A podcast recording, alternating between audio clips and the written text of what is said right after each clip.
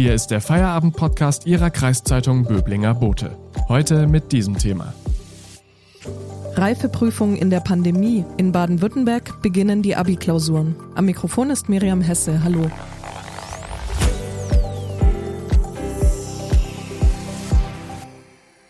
Wenig Unterricht, viel Stress. Unter diesen Vorzeichen beginnt am Dienstag das Abitur in Baden-Württemberg. Doch wie fair können die Prüfungen unter diesen Bedingungen überhaupt sein? Darüber spreche ich heute mit der Politikredakteurin Bärbel Kraus. Hallo Bärbel. Hallo Miriam. Bärbel, die jungen Menschen, die ab Dienstag über den Abi-Aufgaben schwitzen, haben ihre Schule in den vergangenen Monaten ja nur begrenzt von innen gesehen. Die Unterrichtsbedingungen waren teils extrem. Kann man also quasi von einem Notabitur reden? So weit würde ich nicht gehen. Aber man darf sich natürlich nicht täuschen darüber, dass die Abiturienten 2021 eine sehr schwierige, in einer sehr schwierigen Situation ihre Reifeprüfung ablegen müssen. Sie hatten viele Unterrichtsausfälle. Manche mussten in Quarantäne gehen, weil sie selbst äh, Corona erkrankt sind oder der Verdacht bestand oder Mitschüler äh, krank geworden sind. Sie haben viel Fernunterricht gehabt und Normalität war in diesem Schuljahr nicht gegeben. Auf der anderen Seite muss man aber sagen, willkommen im Club, denn alle Abiturienten sind alle Jahre wieder wahnsinnig nervös, weil sie das Gefühl haben und das auch mit einer gewissen Berechtigung, dass das Abitur so eine ganz spezielle Reifeprüfung ist vor dem Erwachsenenwerden, quasi wie ein Initiationsritus, bevor man tatsächlich das Etikett hat. Jetzt ist man volljährig und kann ins Erwachsenenleben durchstarten. Dazu gehört die Nervosität einfach auch dazu.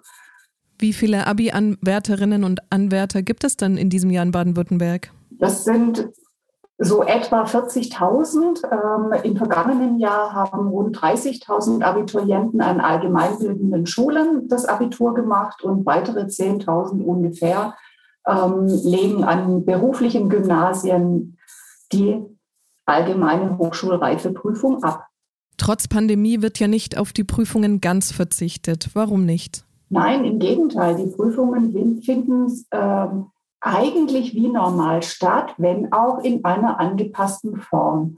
Das war den Bildungspolitikern in Deutschland und äh, allen voran der Kultusministerkonferenz besonders wichtig, weil sie auf jeden Fall vermeiden wollten, dass der Abitursjahrgang 2021 sein Leben lang mit dem, mit dem Etikett, die haben nur ein Notabitur, ähm, sozusagen sich im Berufsleben bewähren müssen, weil also das hat man in, in ähm, vergangenen Zeiten gelernt, zum Beispiel bei dem echten Notabitur aus dem Jahr 1939, ähm, dass noch Jahrzehnte später, also dieser Abiturjahrgang sozusagen mit dem, mit dem Manko, das ist ja keine echte Reifeprüfung gewesen, durchs Leben gehen musste.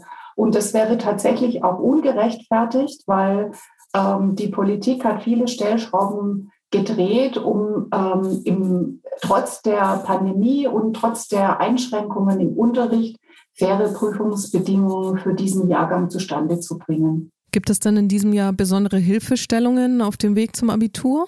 Das war ja war eigentlich ähm, schon seit Beginn des Schuljahres ein Thema, dass man wusste, die Prüfungsbedingungen sind sehr speziell und darauf äh, müssen wir während des ganzen Schuljahres auch Rücksicht nehmen. Deshalb wurde zum Beispiel der Stoff abgespeckt. Man hat sich auf die Kernpunkte des Lehrplans spezialisiert und beschränkt.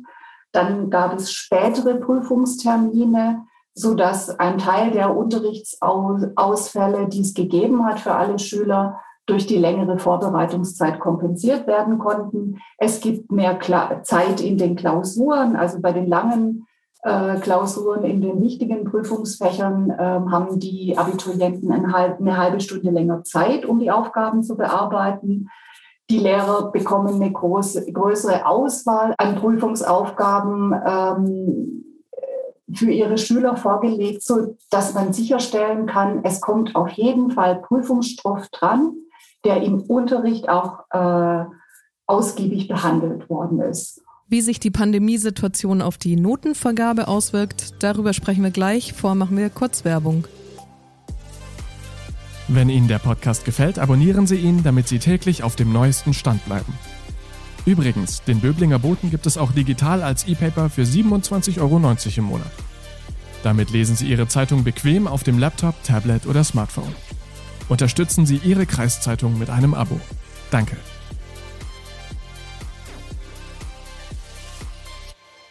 Bärbel, du hast ja recherchiert, dass in diesem Jahr der Schwierigkeitsgrad der Prüfungen sozusagen einem Corona-Check unterzogen wird. Was kann man sich darunter vorstellen? Naja, also die Kultusministerin Susanne Eisenmann weiß natürlich auch, also unter welchen Argusaugen ähm, das Corona-Abitur in diesem Jahr stattfindet. Und deshalb hat sie das, das landeseigene Institut für Bildungsanalysen beauftragt, ähm, alle Abituraufgaben ähm, nochmal speziell anzugucken und zu überprüfen, ob, ob der Schwierigkeitsgrad denn angemessen ist, wenn man berücksichtigt, dass so viel Unterricht ausgefallen ist. Wie wirkt sich denn Corona jetzt auf die Notenvergabe beim ABI aus? Ja, auch da hat man Stellschrauben äh, gedreht, äh, um, ähm, um Corona den nötigen Respekt zu zollen. Ähm, es ist nämlich so, dass in normalen Jahren die Erstkorrektur der Klausurarbeit immer an der Schule stattfindet und der Zweitkorrektor ist aber ein Lehrer, der äh, den Schüler eigentlich nicht kennt, der die Klausur geschrieben hat. Und in diesem äh, Schuljahr ist es aber so, dass beide Korrektoren von der eigenen Schule stammen und die Korrektur insofern komplett an der eigenen Schule abgewickelt wird. Und auch da hat äh, Susanne Eisenmann ein Zeichen gesetzt und an die Lehrer appelliert, ähm, sie sollten berücksichtigen, angemessen pädagogisch berücksichtigen, in welcher schwierigen Situation die Schüler sich auf die, auf die Prüfung vorbereitet haben. Du hast auch mit dem Tübinger Bildungsforscher Richard Göllner gesprochen. Der sieht die aktuellen Abiturienten gut vorbereitet in den Prüfungsmarathon starten. Warum so optimistisch?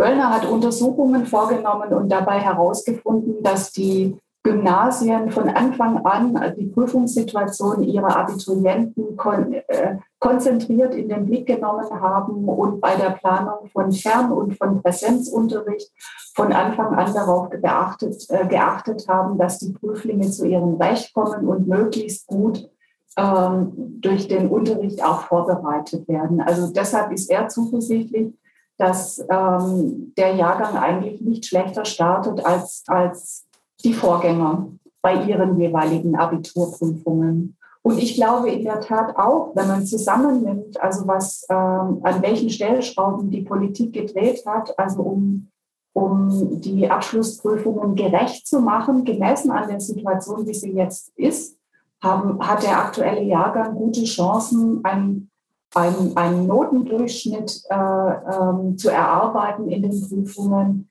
der nicht, nicht schlechter ist als, als der der Vorgänger auch. Man kann den Abiturienten nämlich eine Leistung schon zum Beginn der Prüfung äh, attestieren. Sie haben schon eine eigene kleine Reifeprüfung bestanden, indem sie überhaupt trotz diesem Stress, dem sie ausgesetzt waren, trotz der Aufgeregtheiten wegen Corona, trotz der Unterrichtsausfälle, haben sie sich entschlossen, ihre Prüfung zu schreiben und sich also diesem, diesem Test zu stellen. Und das, finde ich, ist eine Leistung an sich, also wo man schon, schon auch mal sagen kann, Hut ab, auch wenn die Prüfung am Dienstag erst beginnt. Vielen Dank an Bärbel Kraus aus dem Politikressort für diese Einordnungen. Wir drücken allen Abiturientinnen und Abiturienten die Daumen. Und einen neuen Feierabend-Podcast gibt es morgen. Bis dahin.